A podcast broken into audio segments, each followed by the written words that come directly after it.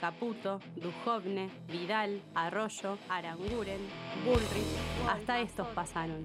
Todo pasa. Los viernes de 20 a 21 por la 88.7 Radio Comunitaria de la Azotea.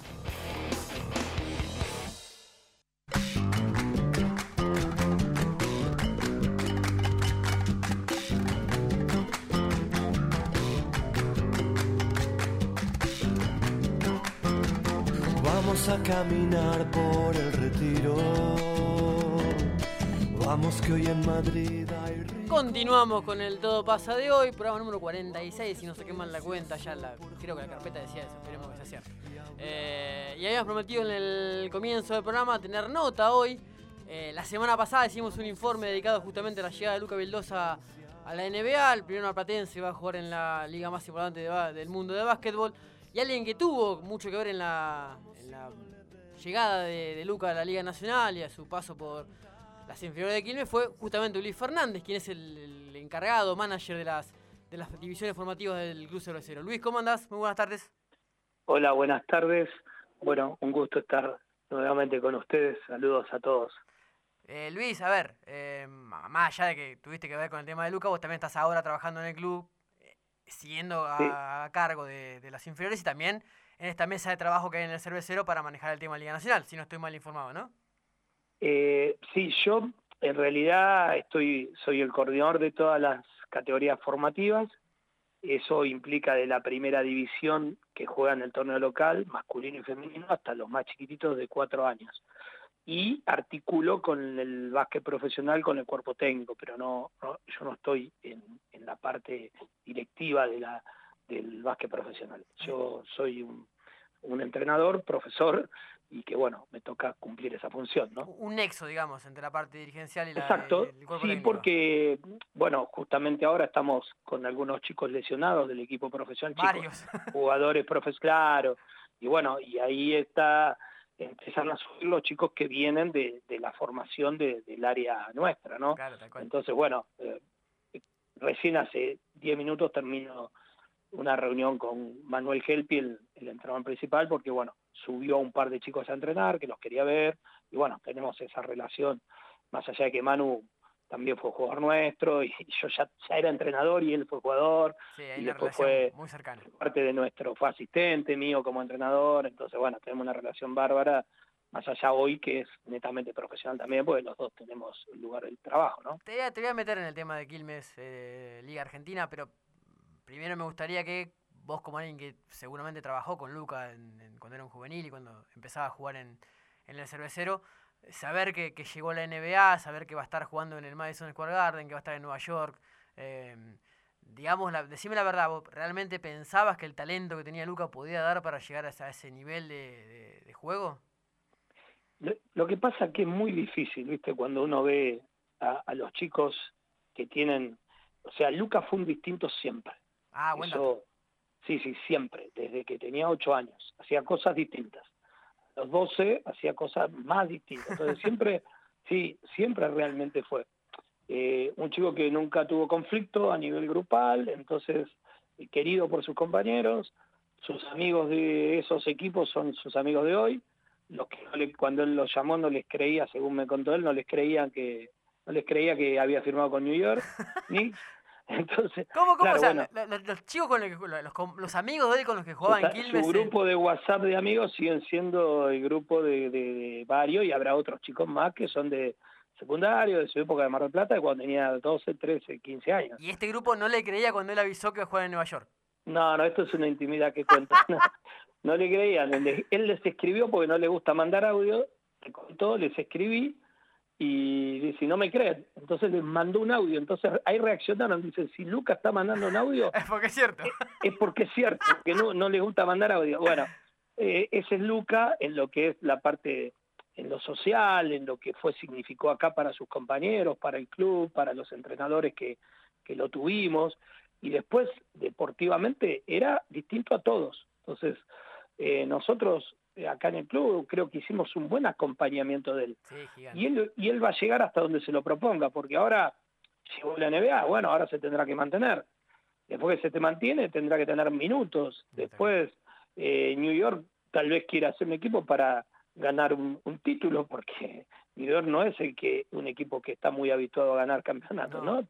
Hace muchísimo... Ah, va, a jugar playoff después de no sé cuántos años, creo de 2013. Por esa, bueno, eh, exactamente. Entonces, eh, bueno, eh, cada- las metas siguen estando en la cabeza de Luca y Luca tiene 25. es joven. Entonces, este, claro, eh, me parece que uno piensa y dice, no, bueno, ya llegó, que se, se robe la primera camiseta de New York, que se robe otra para mí, viste, que yo lo dirigí acá en Quilmes, y que se vuelva, viste, eso es lo que piensa uno, pero él cuando llegan los desafíos lo va cumpliendo, lo mismo pasó en Europa, y bueno, pero uno lo ve y dice, estamos, estoy seguro que esto lo va a pasar y va, y va a ser mejor que esto, que esto no es el techo. Me da la impresión también que, que marca un poco cómo es como persona. él. el último año que juega en Quilmes, ya era jugador de Vasconia. y, y se juega Claro. una temporada entera en, en el cervecero, en Liga Nacional. Creo que llegan a, a final de Claro. conferencia. Con el pase ya hecho a, España, digamos, con el riesgo de lesionarse, más allá de seguro y todo. Justamente por el compromiso que tenía con el grupo y con el club. Y con el agradecimiento hacia el club. sí.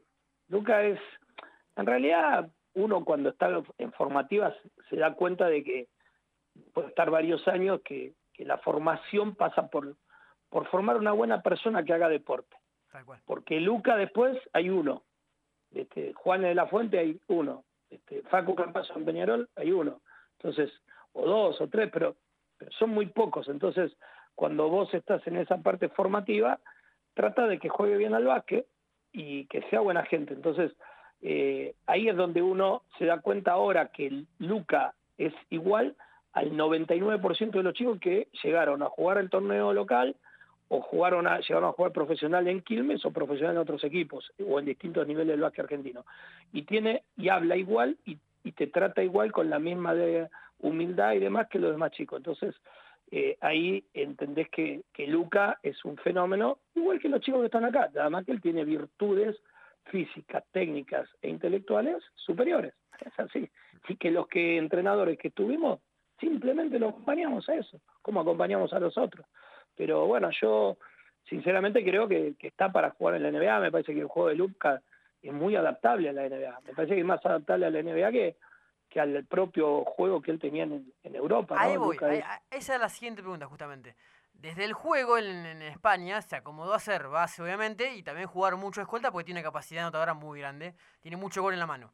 Eh, uno imagina que en Nueva York, con Derek Rose al lado, que encima es su ídolo, eh, y con otro base juvenil, que ahora se me fue el nombre, que está jugando, que es el base titular, eh, eh, va a tener que también jugar mucho de escolta eh, y va a tener que defender a escoltas rivales, digamos, que habitualmente es el goleador del equipo rival.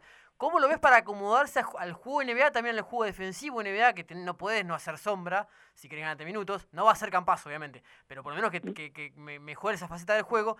¿Y cómo ves con su capacidad anotadora si va a poder mantener el nivel de gol que tuvo en Europa la temporada pasada? Yo creo que sí.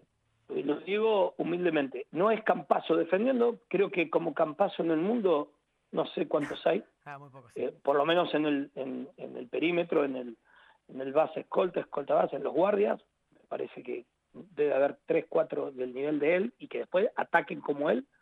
Entonces, si sacamos a Campazo, vos dijiste recién unas palabras que yo sé en chiste, obviamente, porque yo imagínate que ahora no, no, no existo para Luca. Pero cuando hablo con él, eh, cuando recién llegó a Europa, le digo, Luca, vas a tener que defender un poco más, porque acá se asombra, allá no puedes hacer sombra. Pues. Y después en Europa defendió, lo vimos defender. Y Sergio Herná- Hernández, lo deja, lo utiliza en el Mundial algunos minutos para entrar a defender. Sí, Claro, después Sí, sí, en cierto. ataque quedaba libre y mete un triple para empatar, mete otro Cierto. triple. Bueno, pero él había entrado para defender, para entonces lo que ha mejorado Luca Y escolta, y escolta. exactamente. Bueno, entonces, y él tiene juego, tiene juego en las manos, tiene su propio gol de uno contra uno, su propio gol que la puede tirar de 8 metros, que ahora la línea le va a quedar justa. Claro, y también tiene eh, juego de control sobre, para poder llevar el equipo adelante, él como un base europeo, un base argentino que estamos acostumbrados nosotros a ver, más, más campazo. Él tiene ese juego. Entonces puede jugar de ahí, de uno, dos, de lo que quiera. Este, y defensivamente va a tener rigor, porque bueno, obviamente los, los americanos, viste, son Sí, sí, muy son intensos, y bueno, pero él tiene todo, él, yo creo que eh, uno ya a esta altura la opinión, viste, roza un poco lo, lo parcial de mi parte, Sí, ¿viste? por el cariño. por el, bueno, pero si me sacás un 40% de cariño, de parcialidad porque se crió acá con nosotros y demás, el resto lo tiene, porque si no, no hubiera sido MVP en Europa, eh, no hubiera jugado la Euroliga la liga que la juega, no hubiera en la final jugar lo que jugó, ¿viste? no hubiera jugado el Mundial que jugó. Entonces, sacad mi opinión, que puede estar viciada de, este cariño y de este haber estado al lado de, de él en la formación, pero me parece que objetivamente tiene para, para estar allá, estar en la NBA y ser un jugador interesante y por qué no triunfar. Eh, Yo creo que ¿te cayó, tiene. ¿Te cayó la fecha, Luis, que vamos a tener un, un Peñarol Quilmes en la NBA? ¿Te cayó? Eh, Sí, es- es, muy loco sí, verlo, es muy loco cuando juega en Denver con Nueva York, tener un duelo La- Campazo Vildosa que tuvimos la chance de verlo durante varias temporadas en el Poli. eh, es muy fuerte, digamos. Para nosotros Es somos muy fuerte, del básquet, que somos hinchas del básquet, que hemos vivido muchos clásicos y que disfrutamos el marco del clásico en Mar del Plata. Ver después un- a los dos bases que eran los goleadores y figuras de sus equipos jugando Mirá, un, un partido de NBA. Es tremendo, es tremendo y, y por ahí no nos damos cuenta No, todavía, damos pero cuenta, no. yo, viste, a mí alguna nota u otra que me han hecho, viste, no por mí, sino por Lucas, yo no tengo nada que ver, pero bueno, eh, me preguntan, no, bueno, la importancia de la formación, viste, y digo lo mismo que te dije recién, mirá, yo creo que Luca se formó con un buen acompañamiento de parte de los entrenadores que lo tuvimos acá en Quilmes. Facundo, Facu le pasó lo mismo en Peñarol, pero no nos olvidemos de todo el contexto del básquetbol platense. Totalmente. Cada sábado Luca enfrentaba a otros clubes donde había chicos que lo querían pasar por arriba y que se entrenaban en la semana para ganarle a Luca, para defenderlo bien, para atacarlo bien. Lo mismo a Facu, para jugarle más físico, para rozarlo, ¿sí? Entonces Luca, Facu, en todos los sábados tenían un partido difícil. Si hablamos de los entrenadores de los otros equipos, pensaban, bueno, este fin de semana juego contra los U15 de Peñarol, juega Campazo, bueno, a ver cómo lo freno. O a los U16 que llegó Ni Facundo. hablar, ni hablar. Y Luca, y Luca también. Entonces, viste, los entrenadores rivales, rivales, los entrenadores de los otros equipos, los chicos de los otros equipos, los árbitros que algunos no le, perno- no le perdonaban nada a Campazo y a Mendoza, y otros y otros por ahí le perdonaban todo. Mm. Entonces, los dirigentes, que algunos lo criticaban, ustedes los periodistas, que algunos lo- no, lo- los alababan como si fuera eh, Messi y otros este, los criticaban. Toda esa formación que recibieron Facu es todo lo que es el contexto del básquet de Mar del Plata. Todos tuvieron que ver para que esos chicos tengan el nivel que tienen. Todos. Eh, padres de otros equipos, jugadores de otros equipos, entrenadores de otros equipos, dirigentes, periodistas y los propios de acá que estamos en cada que nos tocó. Pero es, es muy fuerte, dos, dos chicos criados Sí, en el básquet marplatense en la NBA. Totalmente. Ya me pegó en el medio de, de la cabeza el año pasado eh, cuatro subcampeones del mundo saliendo de la formativa de Mar del Eh, Plata. Exactamente. Tallavec, Talla, el Pato, Facu y, y sí, Luca. sí. Vos decís, no, increíble. alguien está haciendo las cosas bien acá en esta ciudad. Creo y que no también es- tiene, tiene que haber mucho el clásico esta cuestión de que el- el- Y eso ha llevado mucho a los grande, chicos. sí. Sí, sí. Bueno. Luis, te agradezco por el tiempo, te he robado. eh, No, por favor, un demasiado, te- Te, he placer. hinchado mucho también Ahí- para salir al aire. Eh, No. Nos queda la de Quilmes afuera, después te, te preguntaré con más tiempo sobre, sobre la Dale. actualidad del cervecero que, que está ahí peleando para entrar a playoff en la Liga Y Argentina. vamos, con un nos vamos a poner bien. Sí, nos vamos a poner bien. Cuando pasen un poco las para- lesiones. tiro- tiro un poco de futurismo, nos vamos a poner bien. Esperemos Así que, bueno. esperemos que sí tiene que volver a la liga, eh, que cervecero ¿Cómo que no? el clásico. Luis, muchísimas gracias en serio por el tiempo. Por favor, gracias a ustedes y a disposición. Un abrazo grande. Quedó pendiente aquella vez. Algo que no sé